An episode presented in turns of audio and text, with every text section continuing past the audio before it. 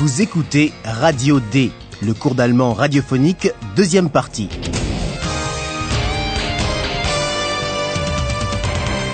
Une collaboration de l'Institut Goethe et de la Deutsche Welle.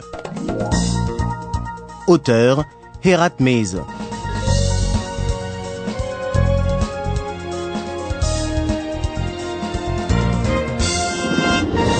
Bienvenue chers auditeurs dans l'épisode 33 de notre cours d'allemand Radio D.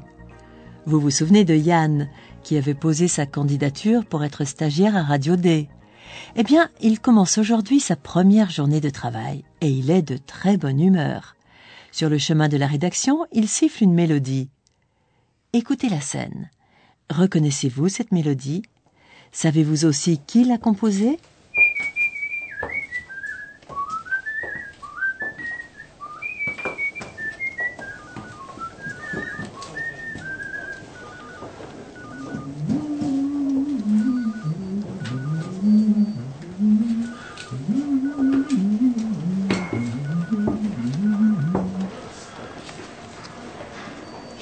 Es also. Ja, die Tür ist offen.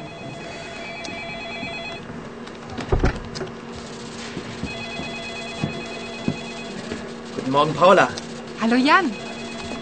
Hallo Philipp. Grüß dich, Jan. Also, hier ist dein Schreibtisch. Und das, Jan? Das ist Kompu. Er weiß einfach alles. Oder, Kompu? Achtung, Recherche, Recherche, Spuk im Beethovenhaus.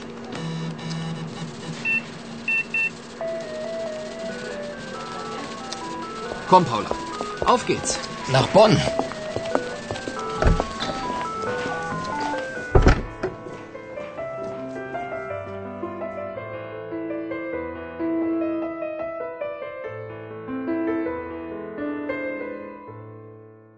L'air que siffle Yann, vous l'avez peut-être reconnu, est la pièce pour piano La lettre à Élise. Ludwig van Beethoven l'a composée en 1810 et dédiée à une de ses élèves de piano. Et voilà que Philippe et Paola reçoivent comme mission d'enquêter sur un fantôme, Spuk, dans la Beethoven House. Achtung, Recherche, Recherche, Spuk im Beethovenhaus. Paola et Philippe doivent donc aller à Bonn, comme vous l'avez peut-être déjà compris dans l'exclamation de Philippe qui a dit En route pour Bonn. Komm, Paula. Auf geht's nach Bonn.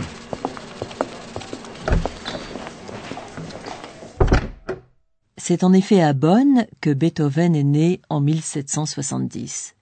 Depuis plus de cent ans, la maison natale du compositeur est un musée dédié à sa vie et à son œuvre.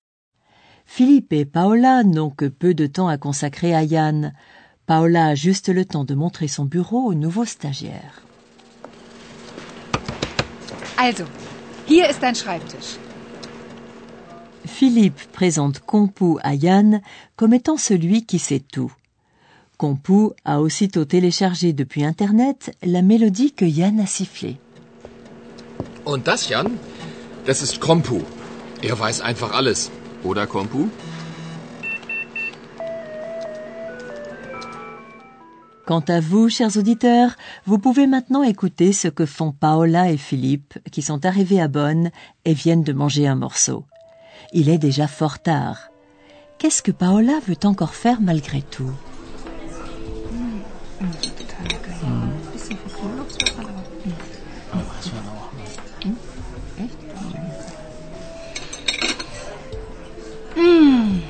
Das hat gut geschmeckt. Sag mal, Philipp, weißt du, wo das Beethovenhaus ist? Nein, ich war noch nie in Bonn. Aber. Das wissen wir gleich. Ich habe nämlich einen Stadtplan. Also, wir sind hier am Bahnhof. Und hier ist der Marktplatz. Und da ist die Bonngasse. Da ist das Beethovenhaus. Das ist ja gar nicht weit. Da will ich jetzt noch hingehen. Jetzt noch? Weißt du, wie spät es ist? Aber klar. Kurz vor Mitternacht.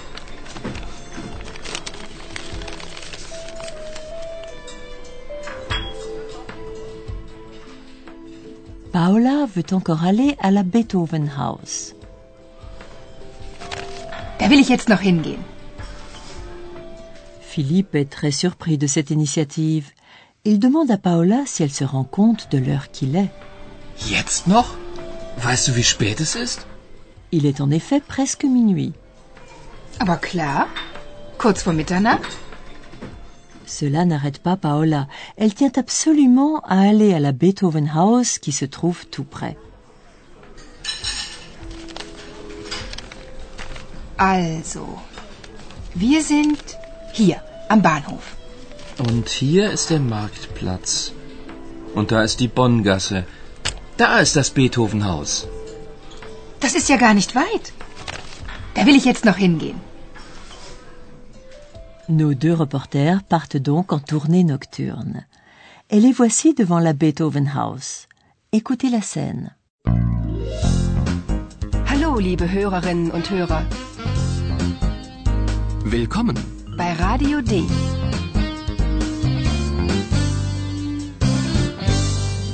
Radio D. Die Reportage. Pourquoi Philippe et Paola se mettent-ils soudain à chuchoter Hey Philipp, hörst du? Nachts noch Musik. In einem Museum? Aber das klingt doch schön. Wie von Beethoven. Kein Wunder. Im Beethovenhaus?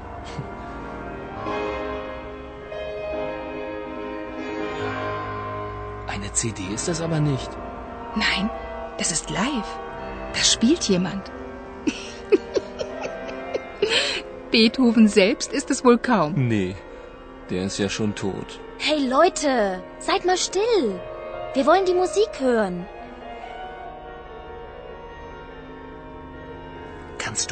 Erklären, was das alles bedeutet? Noch nicht, aber du hast recht. Irgendwas stimmt da nicht. Das ist der Spuk im Beethovenhaus.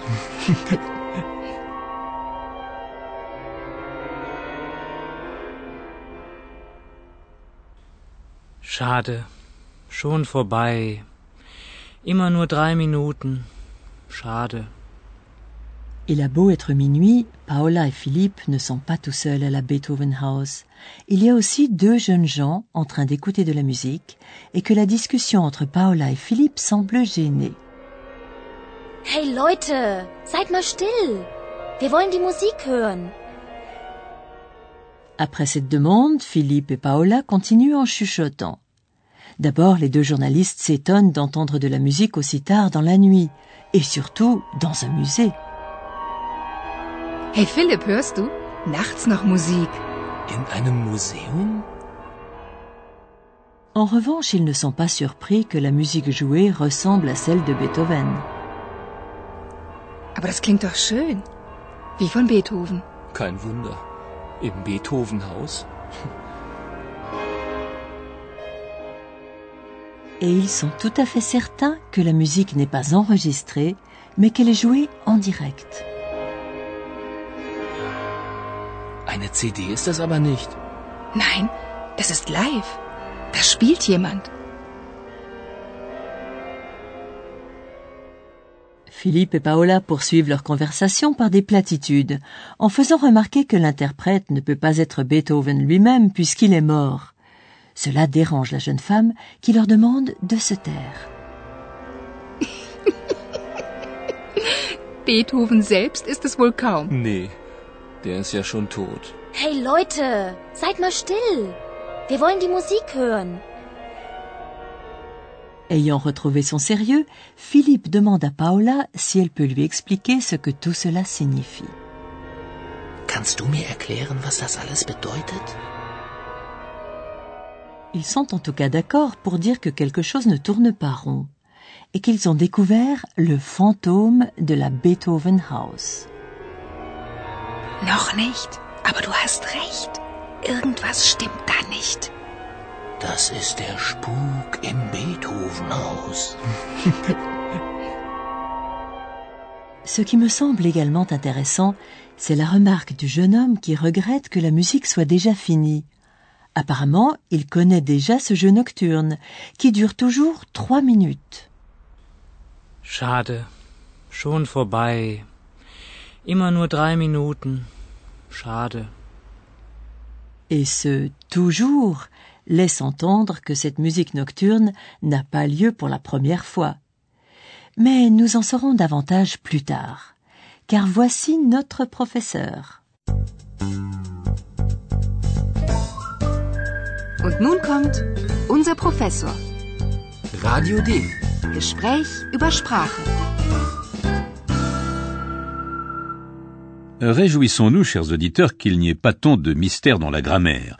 Tout y est beaucoup plus clair, comme par exemple les phrases interrogatives indirectes dont je vais vous présenter un type aujourd'hui.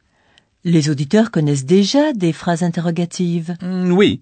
Écoutez d'abord une phrase en V, c'est-à-dire une phrase qui commence par un pronom interrogatif en V, par exemple wo ou. Wo ist das Beethovenhaus?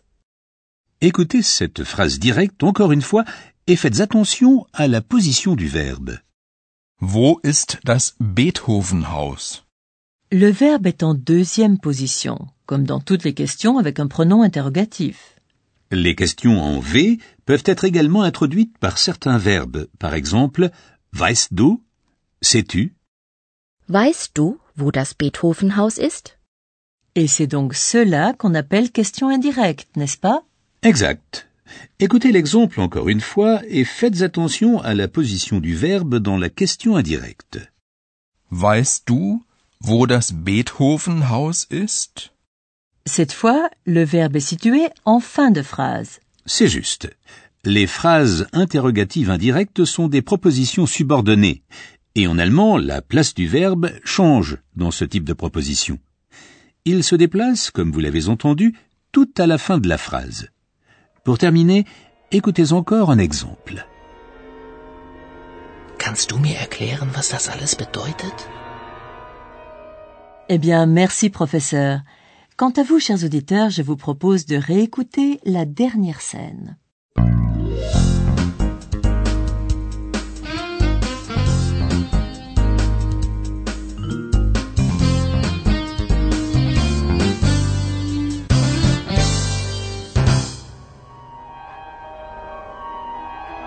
Hey Philipp, hörst du? Nachts noch Musik. In einem Museum? Aber das klingt doch schön. Wie von Beethoven. Kein Wunder. Im Beethovenhaus?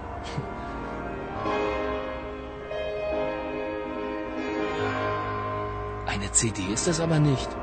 Nein, das ist live. Da spielt jemand. Beethoven selbst ist es wohl kaum. Nee, der ist ja schon tot. Hey Leute, seid mal still. Wir wollen die Musik hören.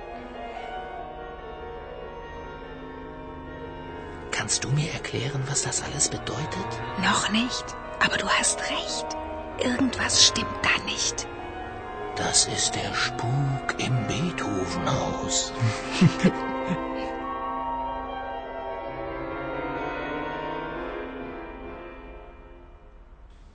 Schade.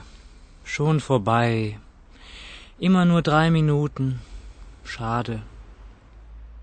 Dans le prochain épisode, nous verrons comment Philippe et Paola retrouvent par hasard les deux jeunes gens et en apprennent un peu plus sur le mystère de la Beethoven House.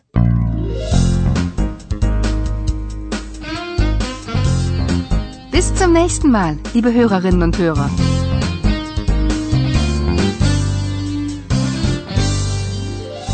C'était Radio D, un cours d'allemand de l'Institut Goethe et de la Deutsche Welle. Und tschüss.